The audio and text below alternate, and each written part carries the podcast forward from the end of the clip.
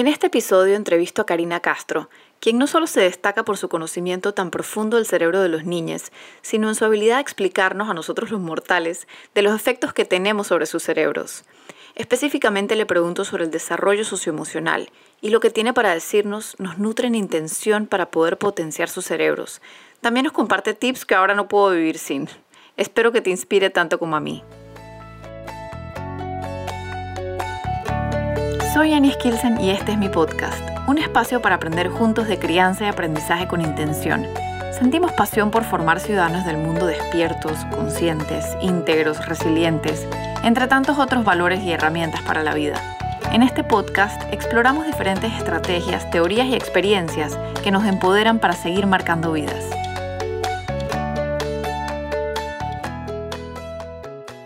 Karina Fumero es neuropsicóloga pediátrica y madre de dos niños. Se ha capacitado en universidades y centros en Costa Rica, Argentina, España y Estados Unidos, especializándose cada vez más en el maravilloso mundo del neurodesarrollo. Lleva más de 18 años trabajando en el área de la salud mental. Ha impartido conferencias en Costa Rica y Argentina de manera presencial y ha llegado a todo el mundo con sus cursos virtuales. Es autora de dos maravillosos libros, uno para niños y uno para padres, ambos con el objetivo que comprendan el cerebro y conozcan cómo cuidarlo. Gracias Karina por participar de esta entrevista. Yo personalmente emocionada de tenerte, sigo tu cuenta en Instagram y voy aprendiendo un montón, pero también me surgen un montón de preguntas, pero elegí poquitas porque si no, si no se alarga mucho esto, pero muchas gracias por venir. No, al contrario, te agradezco a vos por el espacio y la verdad por difundir esta información tan importante que, que tenemos, que en ocasiones tenemos poco acceso. Sí, sí, bueno, aquí vamos. Entonces, lo primero que te quiero preguntar viene con una pequeña anécdota de que los campamentos que hago con colegios usualmente son de una o dos noches. Entonces, por eso están diseñados a hacer alto impacto, ¿no? Entonces, eh, los chicos llegan con una energía nivel 1000 y entonces pasa que al principio como que ni siquiera te miran a los ojos, entre ellos están como súper acelerados, o sea, físicamente su cuerpo como que habla, dice, grita ansiedad. Entonces, eh, nosotros hacemos diferentes actividades, jugamos, no sé qué, lo típico que uno sabe que calma la ansiedad, como que corre para aquí, corre para allá.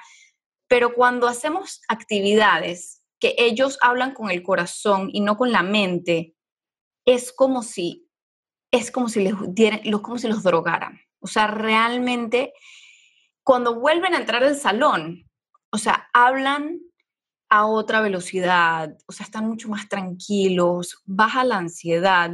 Y tú que eres neuropediatra, o sea, neuropsicóloga pediátrica, me, me interesa mucho entender qué pasa con el cerebro cuando logramos bajar de la mente y conectarnos con nuestro corazón. Bien, esa, frase es, es muy linda es muy linda, efectivamente nos gustaría pensar que bajamos de la mente al corazón. Lo que pasa que cuando hablamos de neurociencia nos damos cuenta que lo que hacemos es bajar la amígdala, perdón, bajar el pre, controlar la amígdala y generar una conexión entre la amígdala y el prefrontal. ¿Qué quiere decir esto?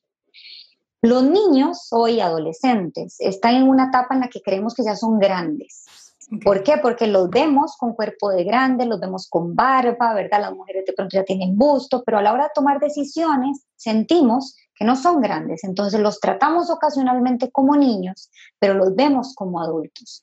A nivel de su cerebro no están desarrollados. El cerebro se termina de desarrollar a los 25 años. La vida que vivimos ahora con el exceso de demandas que le tenemos a los niños, adolescentes, que los, los vemos los vemos como adultos, creemos que ya tienen que ser capaces de un montón de cosas, pero además la carencia de sueño, que es una epidemia, me parece en este momento, el exceso del uso de pantallas, el exceso de exposición a lo que son los juegos virtuales, eh, todas estas son factores que llegan a una estructura de nuestro cerebro que se llama la amígdala, que lo que hace es que se activa porque dice, de aquí tengo que sobrevivir, de aquí tengo que salir. Y entonces esta amígdala, una de sus reacciones, una de sus formas de reaccionar es el, instinto de huida que se transmite en ansiedad. Los niños que están ansiosos, que están angustiados, que quieren hacer, tener, y eso es el día a día de lo hacer, que... Hacer, hacer, hacer. Hacer, decir, tener, ser el mejor, tener 1500 cosas, responder a todo. Y eso es, bueno, a los adultos también les pasa, pero a un adulto con un cerebro maduro, en teoría, uno creería que tiene más herramientas para lidiar con este, esta demanda de hacer, hacer, hacer. Un adolescente que tiene un cerebro en desarrollo no puede lidiar con esta demanda. Entonces, por eso es que en la adolescencia vemos tanto suicidio, vemos tantos niños con trastornos de ansiedad y tanta depresión.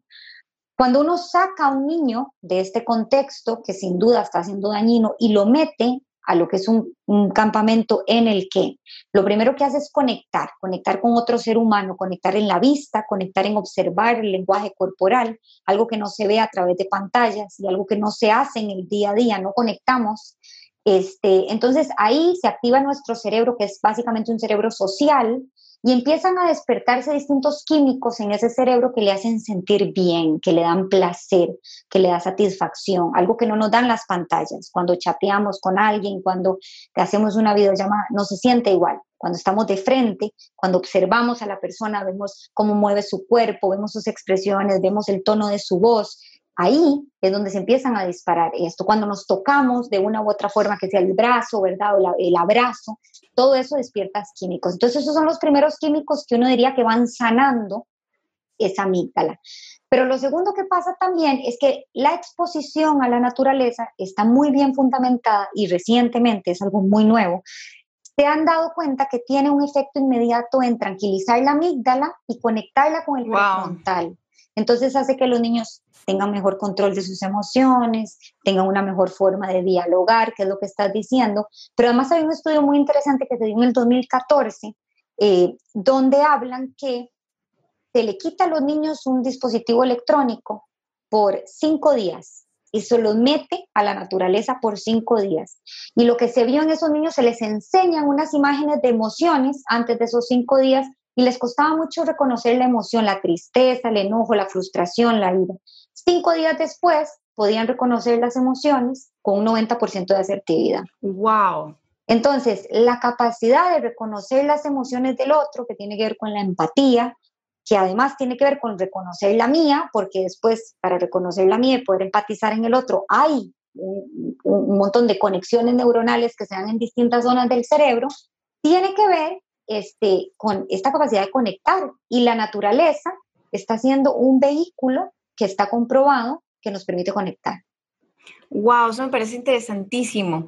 Y una pregunta, em, ¿hay alguna diferencia? Nosotros hablamos, em, eh, algo, un tema que he mencionado que le aprendí a Marina Peña, bueno, y ella lo menciona como como nivel 1 y nivel, nivel 1, 2 y 3 de conversación. Y en el nivel, o sea, la diferencia entre el nivel 2 y el nivel 3 es, por ejemplo, el nivel 2 es más como cuando hablamos de qué haces, cuéntame de qué trabajas y cosas así, pero de repente, y el, y el nivel 3 es contarte cómo me siento, o sea, hablar, que digo yo, obviamente no es con el corazón, pero con el corazón. Entonces te pregunto si hay alguna diferencia o si esos químicos que se sueltan eh, sabes, cuando hablamos desde acá, desde el corazón, em, si cambia algo en el cerebro? Es que para hablar desde el corazón tenemos que tener tiempo para eh, comprender la emoción que tenemos, o sea, nos tenemos que dar un chance para sentirla. Después nos tenemos que dar un tiempo para expresar, identificar cuál es la emoción, porque a veces podemos confundirla muy fácilmente. A veces la frustración parece un enojo, ¿verdad? O a veces este, el enojo se manifiesta como no me importa, ¿verdad? Como indiferencia. Entonces, tenemos que identificar la emoción, tenemos que aprender a comunicarla asertivamente y de esa forma expresarla correctamente. Para lograr hacer eso, tenemos que conectar el sistema límbico, que es la casa de, de las emociones, con el sistema prefrontal, que es la casa de la habilidad para monitorear mi conducta, eh, buscar la forma buena para decirla, comunicarme con el otro. Entonces tiene que haber una conexión entre una zona muy profunda del cerebro y una zona muy delantera del cerebro que todavía no está desarrollada. Entonces, para lograr eso, tenemos que tener una sintonía y sincronía en todas estas zonas del cerebro. O sea, realmente, y, y podría haber un impacto en un niño que, o sea, a nivel de desarrollo cerebral, eh, si, un niño no vive esto en su infancia, o sea, podría tener algún impacto en su cerebro, por ejemplo, que, no hable de estas cosas, o sea, que nunca baje a nivel 3. Completamente, si lo primero que uno debería de enseñar en los niños, los primeros años de vida, tiene que ver con los dos años, cuando empezamos con las berrinches, que dicen, ¿verdad? Las pataletas, los terribles dos son los maravillosos dos, porque es cuando el cerebro, segundo cerebro, que es el sistema límbico, toma control de la conducta del niño y empieza a tener un montón de emociones no la sabe reconocer y no la sabe expresar. Y de nosotros padres depende cómo manejamos eso. De nosotros padres depende la información que le demos de la cantidad de emociones que tiene, de la forma correcta de comunicarlas y que le permitamos sentirlas. Porque sentirse enojado no es una mala emoción, es una emoción y que la tiene que sentir y que la tiene que aprender a expresar, porque muchas veces en la vida la sentimos. Entonces yo creo que es importante comprender que cuando nosotros entendemos que para que el niño tenga esas habilidades y esas herramientas se las tenemos que enseñar, es la única forma que en cualquier momento de su vida va a poder llegar al nivel 3. De lo contrario, no va a tener el recurso. Claro, y se vuelven un 8 cuando llegan a la vida adulta y tienen una pequeña crisis y no saben cómo manejarla. Y no saben qué sienten y no saben expresarla correctamente y no pueden encontrar, digamos, la forma para canalizarla y les da una depresión. Claro, que lo estamos viendo más y más. Yo que tengo staff muy joven lo, lo, lo, veo de primera mano muchísimo. Otra pregunta que te tenía era en base a un estudio maravilloso que hizo la American Camp Association a través de 10 años, pero es espectacular, digo, solo voy a tocar una pregunta, pero es increíble. Eh, y, una, y entonces básicamente hicieron las mismas preguntas a niños por 10 años, ¿ok?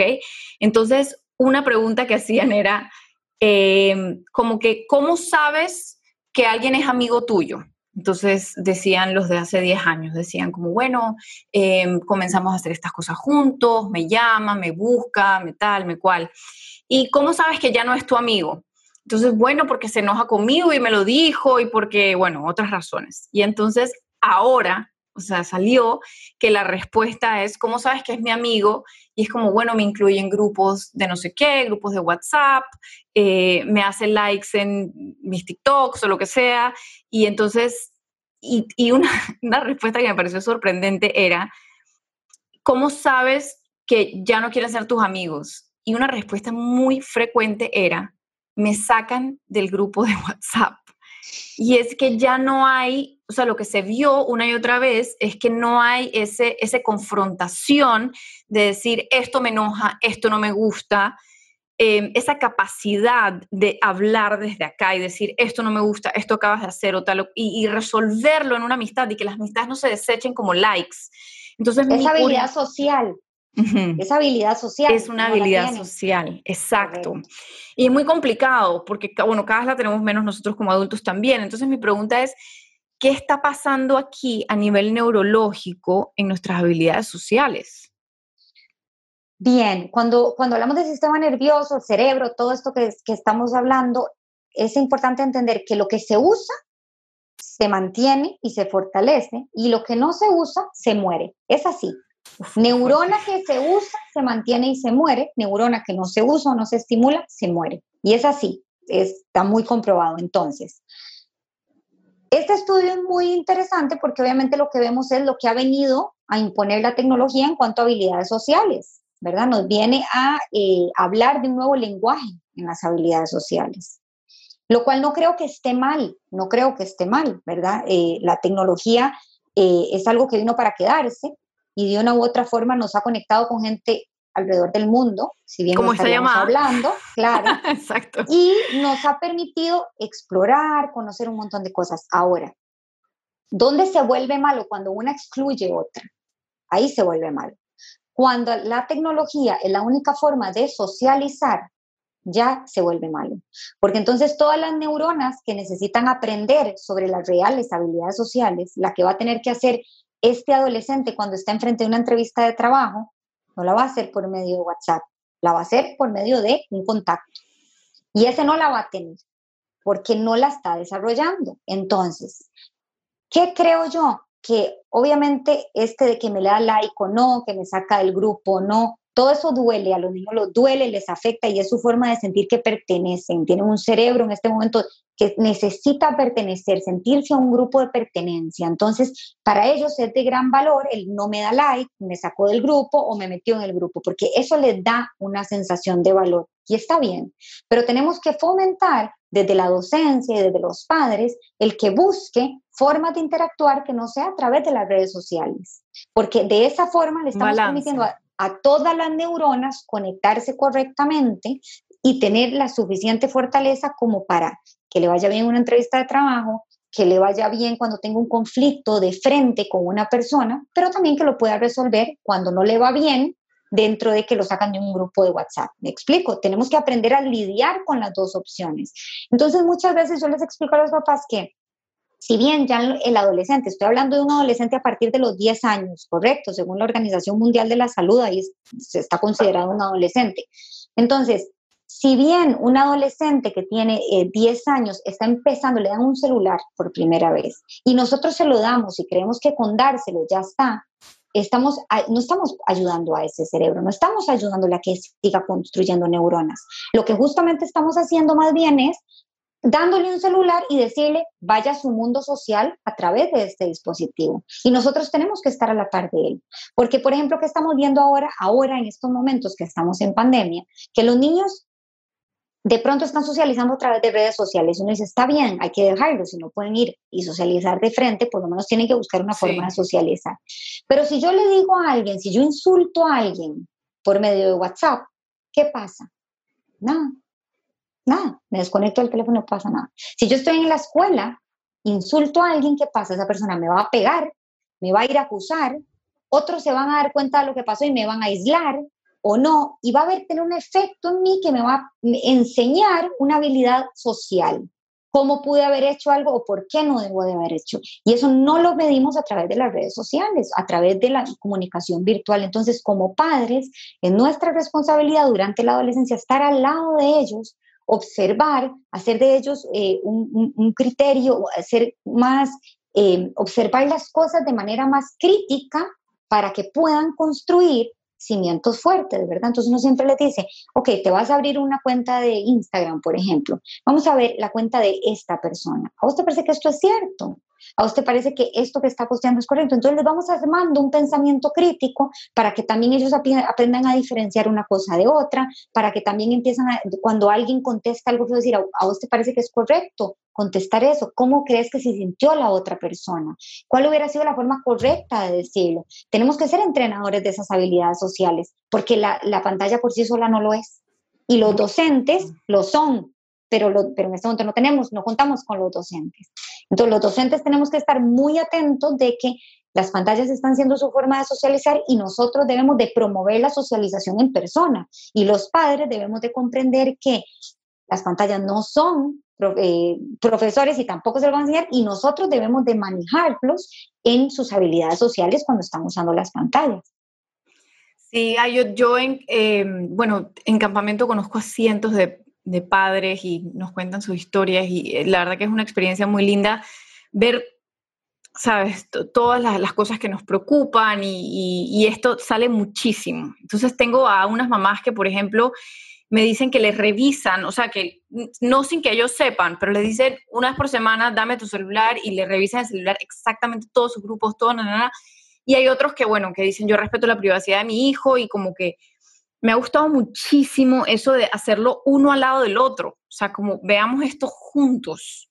Bueno, sí, yo efectivamente en mi curso que se llama El cerebro de los niños y la tecnología facilito un contrato que a mí me parece que es clave cuando yo le doy un celular a un niño, porque no es un contrato de eh, o sea, es un contrato conversado con un niño que está con un cerebro en desarrollo, donde yo le digo, este teléfono es mío, yo te lo presto para que vos empeces a explorar en él, para que tengas contacto con tus amigos, pero hay cierta responsabilidad. La adultez viene con responsabilidades y vos me vas a ir demostrando a mí que poco a poco vas a ir ganando esa confianza y yo te voy a ir dando otras opciones. Entonces, es un contrato estructurado donde se habla de que no insultamos a la gente por medio de las pantallas, de que, de que papá y mamá tienen derecho a supervisar, de que hay ciertas claves que no se puede, o sea, que los papás tienen que tener acceso, porque es una forma de decir, yo me preocupo por tu bienestar y quiero enseñarte al uso correcto de este dispositivo que puede ser un arma muy mala o puede ser una herramienta muy buena. Wow, está buenísimo. Lo del contrato me gusta muchísimo. Nosotros trabajamos todo el trabajo que nosotros es a partir de contratos y eso me, ha parecido fantástico. eh, lo, del, lo, del, lo, del, contrato a la hora de, de, entregar, es que, es que tiene mucho poder, o sea, hay mucho ahí. Mucho y lo vamos perdiendo sin darnos cuenta. Entonces, un contrato que se vaya revalorando cada seis meses, conforme me vas demostrando que sos un adulto y lo puedes hacer. Y con niños más pequeños, digamos, por ejemplo, mi hijo Santiago de cuatro años, yo no tengo contrato, pero yo tengo una estructura cuando yo le permito a él eh, ver televisión, digamos, a él le gusta ver algún programa, él sabe que tiene 30 minutos, muy pocos días a la semana, y cuando lo puede hacer, yo le digo, gordo, puedes ver 30 minutos, si vos me lo enseñás y me lo entregás tranquilo, es porque efectivamente vos tenés control sobre la televisión. Si no, es porque todavía no la puedes usar. Y cuando la deja de ver, dice, ay, ya mamá, ya me aburrí y se va. Y a mí me demuestra que su cerebro en desarrollo está poco a poco aceptando que es algo que él tiene que tener control porque nos fascina, porque llega a nuestro cerebro límbico. Entonces, desde muy chicos, contratos eh, verbales ayuda adolescentes, cuando, cuando entregamos el dispositivo al adolescente, el contrato escrito es fundamental. ¿Y por qué también es fundamental? Yo les explico a los papás que, por ejemplo, el teléfono repercute en el sueño del niño si lo dejan en el cuarto porque se terminan de dormir tardísimo. El teléfono repercute a la hora de comer porque cuando están comiendo muchas veces lo tienen encima y no interactúan con los papás cuando están comiendo.